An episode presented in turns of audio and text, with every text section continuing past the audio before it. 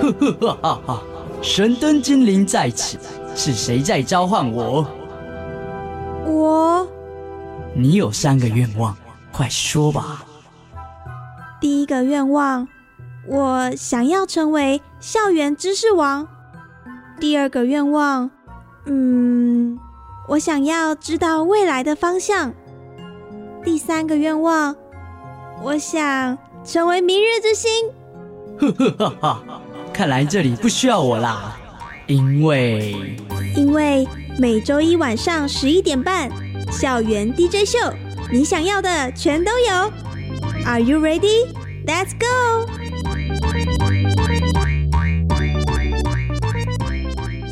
欢迎收听国立教育广播电台校园 DJ 秀，我是主持人黄燕。过去呢，我们曾经邀请到心理学作家海苔熊来到我们节目现场，从科学化的角度去理解爱情。那今天我们就邀请到一个非常非常厉害的嘉宾，那就是我们的叶秉成老师啦。老师你好，哎，各位听众朋友大家好。今天呢，邀到老师来到节目现场，我也是非常的开心，因为过去呢，我曾经修过教育学程，所以呢，经过实习考到教师证，老师在我心目中一直都是如神一般的存。在，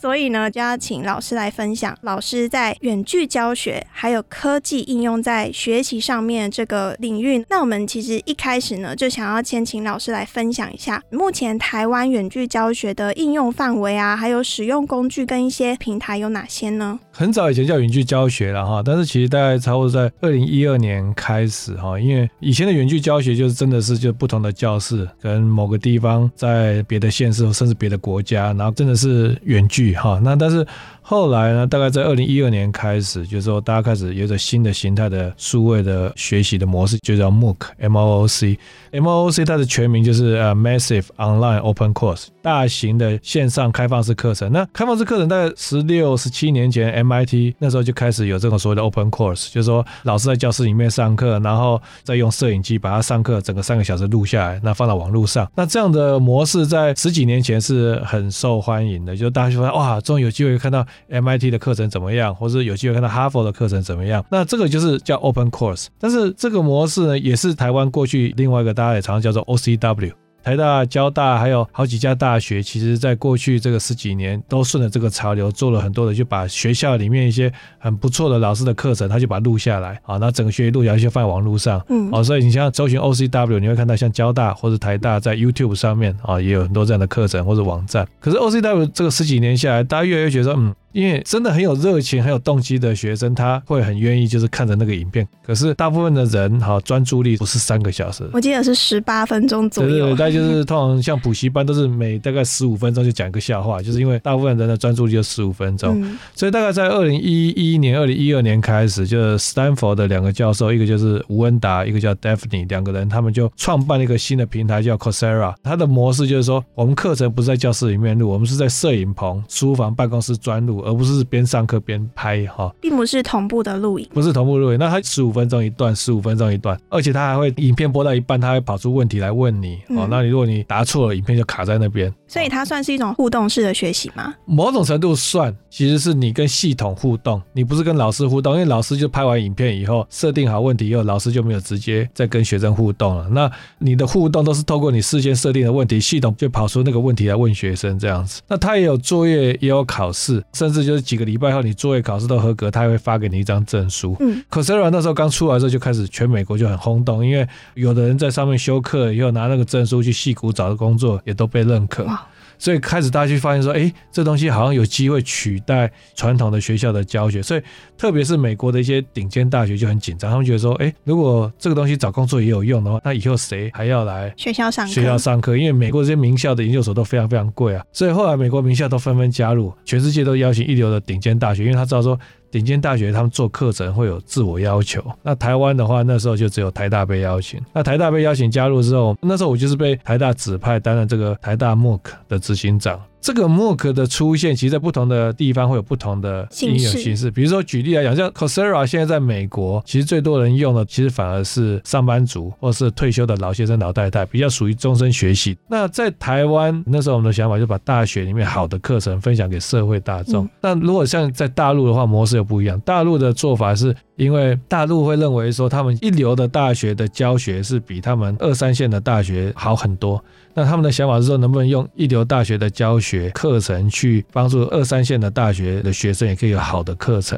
大陆的做法就一开始他就会很强调说，这个东西学分要能够承认，主要是要用在大学生，这跟美国人不一样。那台湾刚好就在中间，但是台湾一个比较大的问题就是说，像学分的承认，其实一直到这几年开始说这个线上课程能不能抵学分，所以就会变成说学分这件事情承认，从教育部的角度会认为说这是大学自主，大学自己可以决定要不要承认学分。到最近这一两年，大学陆陆续续开始有人承认学分，好像台大也是这学期在开始承认某一些，也不是全部啊，某一些这些默克课程的学分可以抵通识课程的学分。嗯，回过头来就是说，其实线上课程从 Coursera 那时候默克出现了之后，我觉得台湾过去把远距教学都常常就看在学校的学习上面，嗯。但事实上这个默克的形式也发展到就是说是刚才讲成人的终身学习，嗯。比如说像好好，那这个模式其实就是它已经慢慢已经拓展到不是只是为了学校，嗯而是有点像美国一样，就是社会学习的概念，社会学习，比如像 Udemy，OK，、嗯好，那是一个美国的网站，或 Udacity。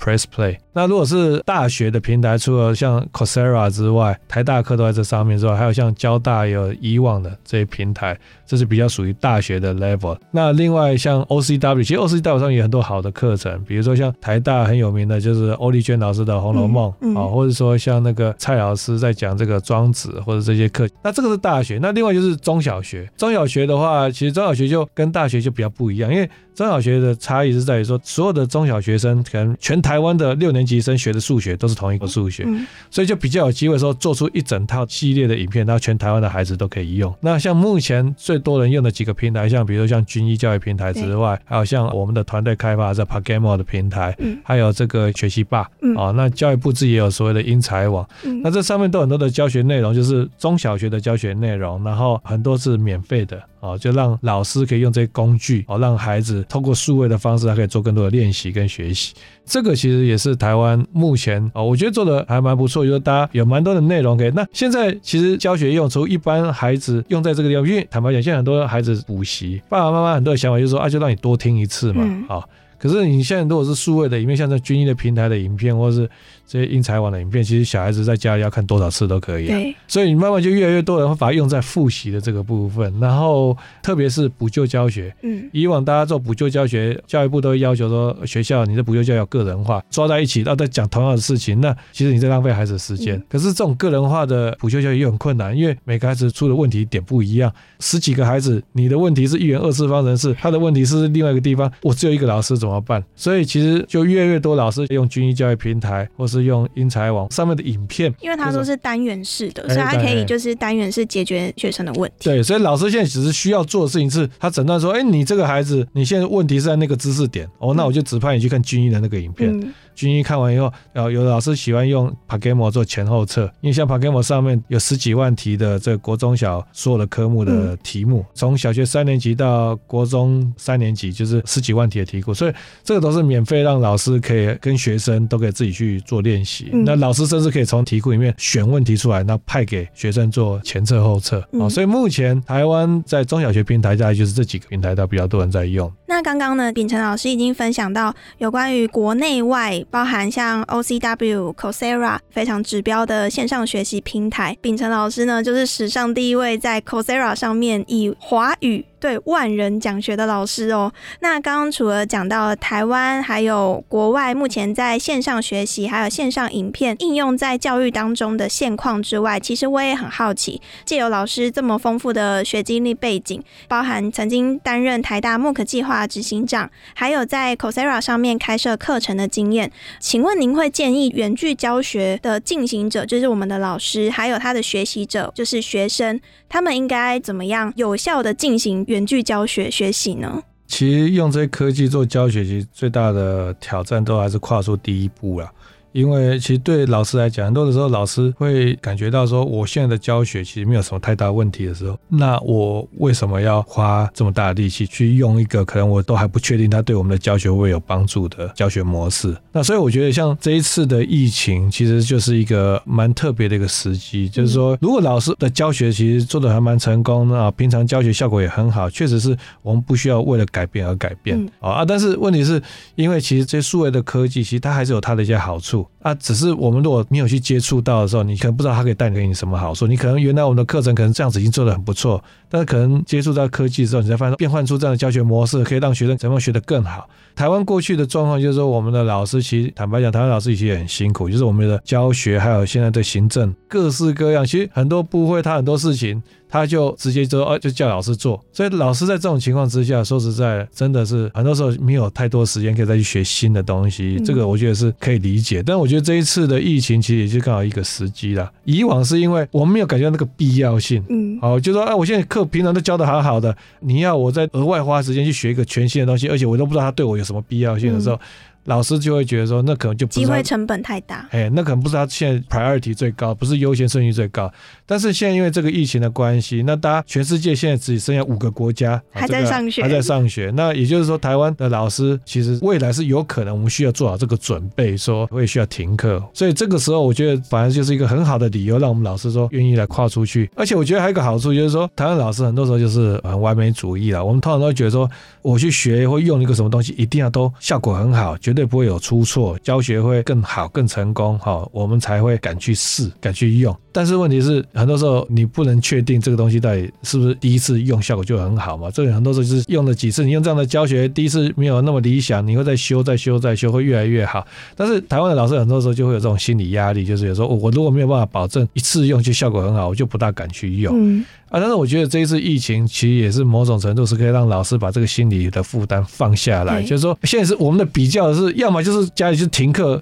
学生完全都不学习，在这种情况之下，任何形式的限度的学习，对对，任何形式的教学其实都是比这个最糟的状况都还要好，所以老师就不用有那么大心理压力。比较基准不一样，以前你用数位教学，你要比的时候，那我用的这个跟我平常以前讲述法比起来有没有更好？那你就会觉得，哎，我不确定啊。现在这个状况是，我们的比的是跟小孩子在那边放假两个礼拜没有做事比起来，我用这样的方式有没有让他变得比较有收获？我觉得那个比较基础不一样，老师其实就心里不要有那么大的压力。这样子，嗯，对，台湾就是少数五个还在上学的国家。那我们其实一直在说停课不停学，所以也促成这一次很多线上学习平台被大量使用的原因。我们其实，在事务的过程当中，也可以了解到说学生的学习状况，或者是老师在对于这些新科技适应力如何。那其实呢，今天邀请到叶秉辰老师呢来到节目现场，也要再请老师跟我们分享线上游戏学习平台怕 Game O。当初怎么会想要研发这个平台？现在节目呢，先稍微休息一下，我们请校园特派员为我们带来精彩的小单元。大奖等你来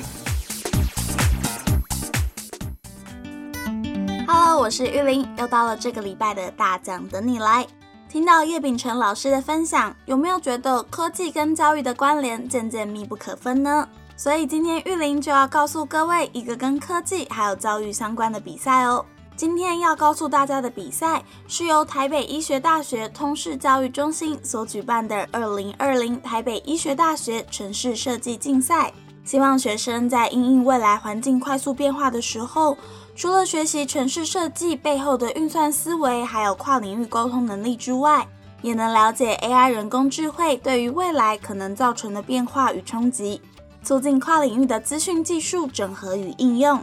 而二零二零台北医学大学城市设计竞赛中，则分为视觉化创意城市类，还有创新应用城市类两大类别。视觉创意城市类期待让参赛者进行各种创意主题发想，没有既定主题限制，而是透过城市设计来解决问题。而另外一个组别创新应用城市类。则是有两个竞赛主题，分别是人工智慧与资料科学，还有行动 App 与网络服务。有意愿参赛的同学，从一人到六人都可以报名参加，并且在年龄区间分为大学组还有高中组别。报名资格上则有不同的规定。大学组的部分只限定由台北医学大学、台北科技大学、台北大学，还有台湾海洋大学四所学校的在校生参加。不过高中组别则不限学校，希望可以鼓励高中的在学生们踊跃参加。报名方式呢，采用线上报名，只需要线上缴交参赛作品、城市码、城市说明书，还有竞赛切结书，到指定的云端空间就可以完成报名喽。报名期限到五月二十二号中午十二点截止，入围者的最终决赛则在六月十九号举行，所以记得要先把时间空出来哦。最后还要跟各位分享的是，在竞赛中获得特优的队伍，最高可以获得新台币一万元或等值的奖品哦。详细比赛内容可以上网搜寻台北医学大学城市设计竞赛。不过呢，因为疫情的影响，比赛日期可能有所变动，有意愿参赛的同学也要多加留意哦。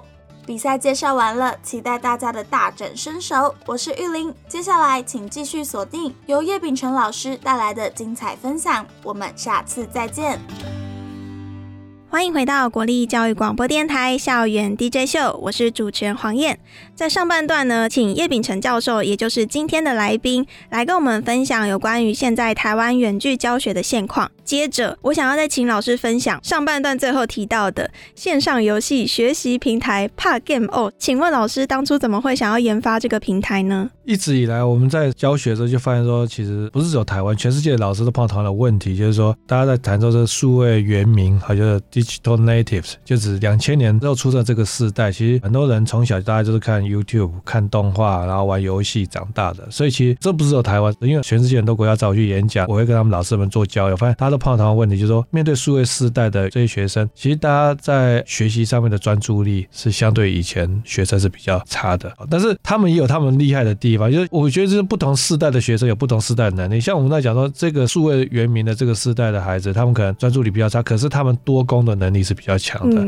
好像我们以前的年代，我们可能就是一次只能做一件事情，但他现在可以耳朵可以听听音乐，眼睛可以看直播，然后说打。好，那所以不同世代不同。那但是这一群世代怎么让他们可以提升他们的专注力？我之前大概就是七年前那时候观察到，哎，台湾的电视广告什么广告最多？手游、手游啊，线上游戏啊，这些广告是最多。那为什么广告最多？就是表示市场很大。然后我那时候有另外一次机会，是有一次去偏乡的一个学校去参访，暑假我们小时候去那边看那边的孩子的状况怎样，就发现部落学校看不到任何一个孩子在暑假在学校里面。本来以为说大家都在学校里面暑假跑啊跳，不是，后来发现说全部都在网咖里面。其实很多这些孩子学习弱势的孩子，他学习已经在弱了，可是他的专注全部都是被很多这些游戏绑住。那这些游戏固然也有锻炼他的一些其他的能力，但是对学习来讲，我们还是希望说有没有什么方法让孩子对学习可以更有兴趣、更有动机。好，那既然这么多孩子这么喜欢玩游戏，我那时候想法就是有点开玩笑讲，然后就像以毒攻毒，对吧？那你既然这么喜欢玩游戏，能不能设计一个对你学习真的很有帮助的游戏？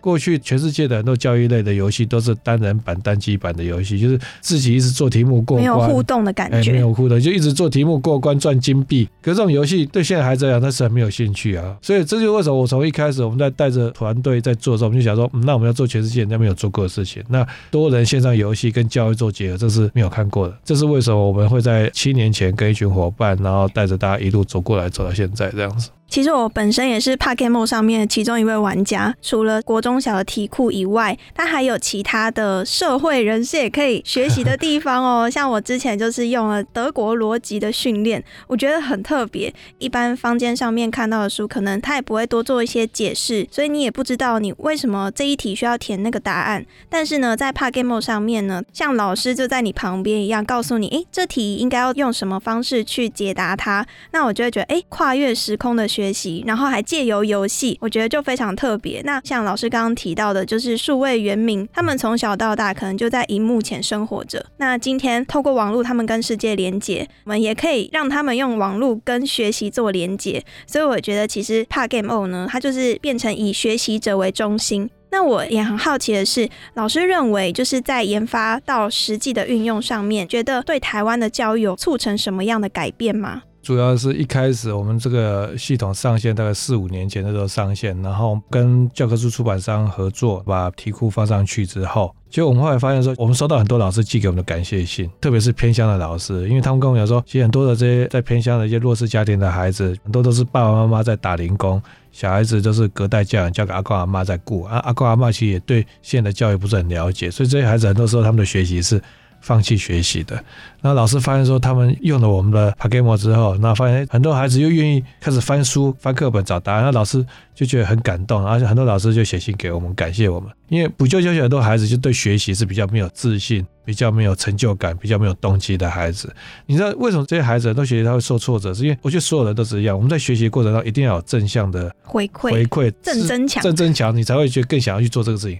可是，在学校的正增强，很多时候是来自一种，可能就是你月考考得好，不是说这不对，只是说对一般的孩子，你像月考这种是一个月后才考月考，学习比较弱的孩子，他本来就专注力没有办法撑那么久。嗯。他可能撑一个礼拜、两个礼拜，他都没有什么正增强，他其实就很容易想要放弃。那 a m o 的好处就是说，他只要做对了一个题目，他就占了一块土地。对他而且就是他有很多小小的成就感。我们常常在访谈这些弱势的孩子，因为我们常常也很想知道说，我们到底有没有帮助到他们。那我们去访谈一些偏向的学校，然后弱势的这些孩子，其实有一句话我很感动，说不同的孩子常常讲到同一句话，说，哎，我什么时候变这么厉害？也就是这些孩子一开始他们玩 p a g a m o 真的是为了游戏而在玩的。但是你想想看啊，再怎么好玩的手游，大家很多人玩两三个月就放弃了。为什么我们 p a g a m o 到现在，其实很多孩子玩好几年，甚至有孩子从小学一路玩到高中，你知道，玩了六年。这是这些学习很弱的孩子人生第一次感觉到。学习的成就感，原来我也可以考得不错。到后来，这些孩子，我们看到他们用 p a g a m o 已经不完全是为了游戏，不再是那种外在的动机，而是内在的。哎，他人生第一次月考考得很好，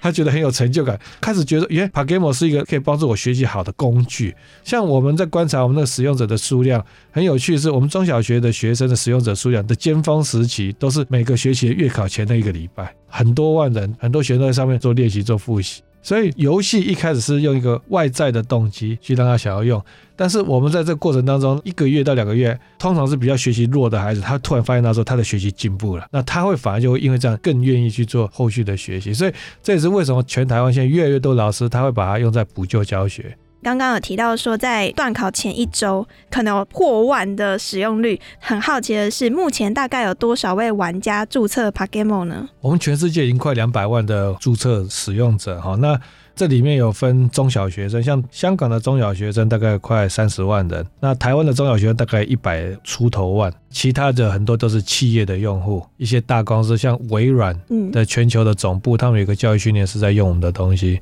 然后像台湾四大会计师事务所其中的一家叫资诚，也在用我们东西对会计师做教育训练。所以会计师以前就是要坐在那边听会计法规的课，很辛苦。但他们现在就把这法规变成题目，然后让会计师打比赛，打比赛他答案答错，他就知道正确答案是什么，他也是就学起来啊。甚至包括我们也跟中华民国心脏医学会还有肺癌医学会的医师合作，所以医师的教育训练也在用这一个。所以 p a g a m o 其他现在用的非常广泛。那中小学刚讲到台湾大概一百出头万，那我们每天的上线的用户，同一个人他登录两次，我们还是算一个人哈。每天有大概将近五万七千多人，这刚好也因为我们前阵子有办一个万人的电竞大赛了啊。但是即便你把那个比赛的一万人拿掉，那也其实也是就算没有参加比赛，也有大概四万多人。而且蛮有趣的是，很多人上线时间是上课时间，很多老师用在他正常的教学上面。任何有教师证的老师就可以来申请一个教师账号。那这个教师账号很厉害，就是老师可以在这十几万题的题库里面，你可以选好章节，那系统就自动帮你生出题目出来，直接就可以把它变成一个游戏的任务。孩子会认为他是在做游戏的任务，事实上他在学习。他就在写作业，所以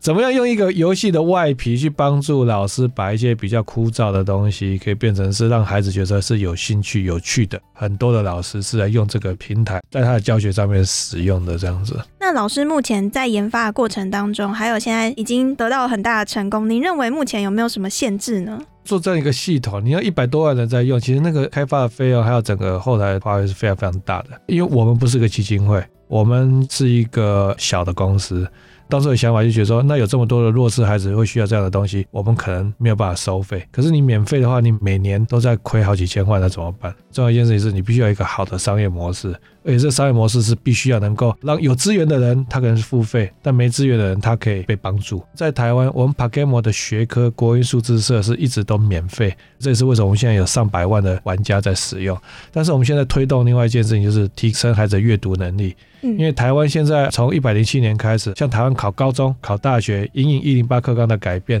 大幅增加所谓的素养导向的考题。我记得老师在 Pagamo 上面有跟黄国珍老师一起有一个企划。对，那就是说阅读素养这一块变成是全台湾的孩子在未来在考招一个非常重要的能力啊，这个是好事，就台湾的考试开始在考孩子的能力。所以我们其实就是这两年，我们跟黄国珍老师，也就是华文世界阅读素养的这个权威好，我们就是合作，我们现在就是推出一个服务，可以让孩子每个礼拜这个四篇文章，然后还有影片教学，去养成他们阅读素养的能力。那目前全台湾有很多的家长，还有很多的私立学校，他们就全面的导入。那可是我跟国政，我们最想帮助就是说，那你弱势的家庭的孩子怎么办？所以我们现在做的方式就是在做一种社会企业的模式。台湾可是中产阶级的家长，或者说私校，或者他们觉得说，哎，这对他的孩子很重要。只要有一个家长订一个账号，我们就捐一个账号给弱势的孩子。所以我们过去这一年已经捐了四千多个账号给花莲、台北还有嘉义很多这些家里没有资源的孩子，但是需要。要帮助孩子绝对不止四千个啊，所以我们也就持续在更努力，说让大家知道说阅读素养很重要。那我们有这样的服务可以帮孩子养成这样能力，同时间我们用这样的社会企业模式买一捐一，来让弱势孩子也能够被养成。我觉得台湾的教育就两个问题是卡在一起，有一群人会认为说台湾的教育必须要改革，要跟上世界的脚步，可是又有另外一群人认为说，那你这样贫富的差距更严重了，因为素养很重要，可是那穷孩子怎么办？这两群人其实就会很难有共识。我们是很希望说，透过民间的力量，就是说这个网。前进没关系，我们发展出好的服务，让台湾孩子养成这样的能力。嗯，但同时间没有资源的孩子没关系，我们有一个好的社会企业的模式，可以去帮这些没有资源的孩子可以找到资源，那他们也可以享有这样的服务。那我们就希望说，这样就可以同时间把这两个问题都解决掉。有听完老师讲，我觉得非常有共鸣，因为我自己是国文老师，所以我对于学生在阅读过程当中遇到的困难，我是历历在目。尤其是可能在写作过程的词语应用啊，他们其实阅读跟写作中间也有强烈的关联性，所以我就会觉得说，哎，如果能借由这样子的方式达成师生在教学现场当中的双赢，我觉得这是非常美好的境界。那最后，教学现场的老师或者是家长们，他们今天听完这一集，然后想要加入 Pagamo，那 Pagamo 可以提供什么样的协助，让他们注册啊，或者是可以辅助学生，让他们更快适应 Pagamo 呢？Pagamo 目前就两块东西啦，一块就是学科。啊，如果是单纯是要做学科题目的练习，这个都是免费的，所以老师只要去 Pagamo 的官网就可以注册。如果是要做阅读理解和阅读素养这一块的话，刚才提到它就是个买一捐一的服务，那这个就是变成是我们连出一个粉砖叫 Pagamo。素养品学堂啊，那这个部分如果对阅读素养有兴趣的，其实可以去那个粉砖，家长可以在那边问问题啊，伙伴一起来帮忙他们这样。嗯，我们一直都在。今天呢，邀请到叶秉辰老师到我们校园 DJ 秀呢，跟我们分享了 Pagamo 它的研发理念，还有呢前面一开始有提到远距教学，像 MOOC、像 OCW 还有 Coursera 这些课程平台的应用。那我觉得节目呢内容非常的丰富。如果是后半段才加入我们的听众呢，可以。借我们教育电台的官网重复收听两个月哦。今天的节目呢，感谢叶老师来到我们现场，请叶老师跟各位听众们说声再见吧。好，大家拜拜。我是主持人黄燕，各位晚安，感谢您的收听。listening.